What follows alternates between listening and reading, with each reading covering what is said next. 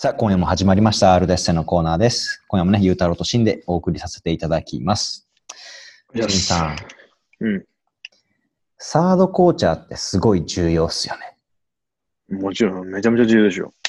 いやー、もう日本シリーズ、ワールドシリーズとね、もう10月、11月と見てきましたけれども、うん。やっぱサードコーチャーってね、すごい大事だと思うんですよ。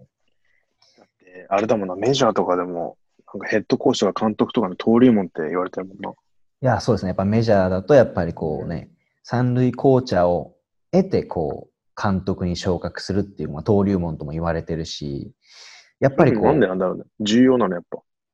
サードコーチは。どういう面で重要なわけ？9人、スタメンの9人以外で、うん。勝敗っていうかもう得点にうん直接的に関わるポジションだからですよ。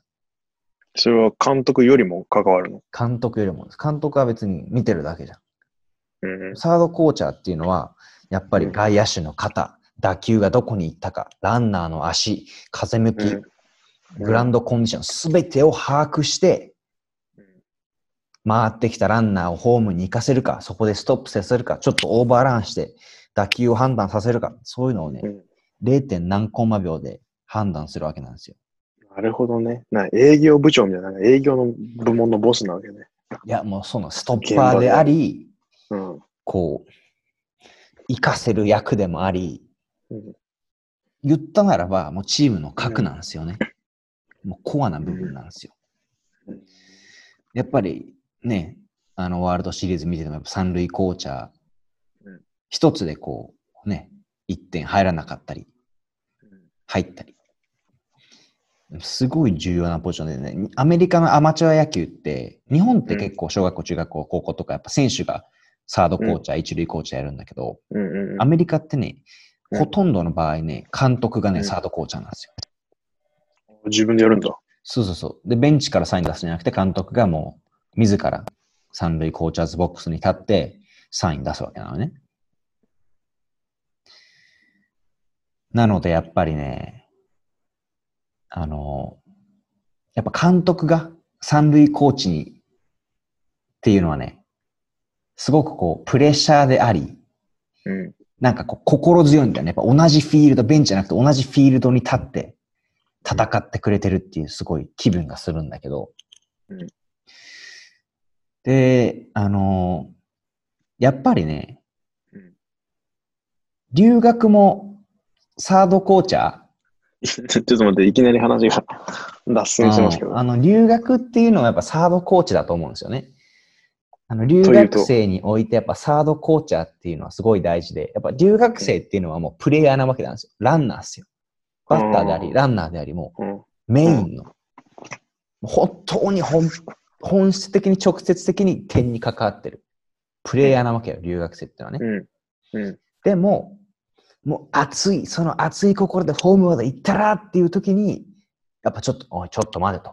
ここはストップだろ。いや、いけいけいけっていう、こうね、支えてくれるサードコーチャーのような人ってね、やっぱ必要なわけなんですよね。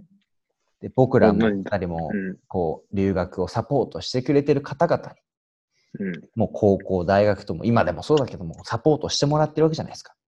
うん。いや、言うたら、ここはもう行けと、こうお尻ペンペン叩いてくれて、行かしてくれたり、いや、ちょっとここはね、ゆっくり考えようよって言ってくれる時もありの。もうあの人たちはね、サードコーチャーなわけなんですよね。僕らにとっては。なるほどね。そう。やっぱそういう人をね、やっぱ初めて行くわけだから、うん。その経験も知識も何もない中で行くわけだからうん、風向きもグラウンドコンディションも外野の方も分からないわけなんですよ。特にアメリカ人なんか肩強いんだから。強いね、で肩。グラウンド整備あんまされてないんだから。ないね。風強い時は強いんだから。強いね。そういうのを知ってるサードコーチャーを見つけるってすごい大事なんだよ。うんうんうんうん。そう、だから、メンターであり、そういうね、知識のある方々のサポートを受けたり、そういうのはすごい大事だから、皆さんも、あの、留学のサードコーチャーっていうのを見つけてほしいっていう回でした。まあ、ある意味、僕たち最強の三三塁コーチャーだよね。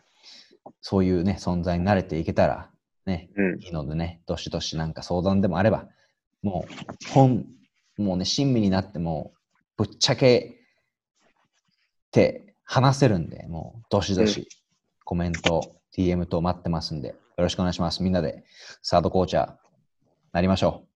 以上。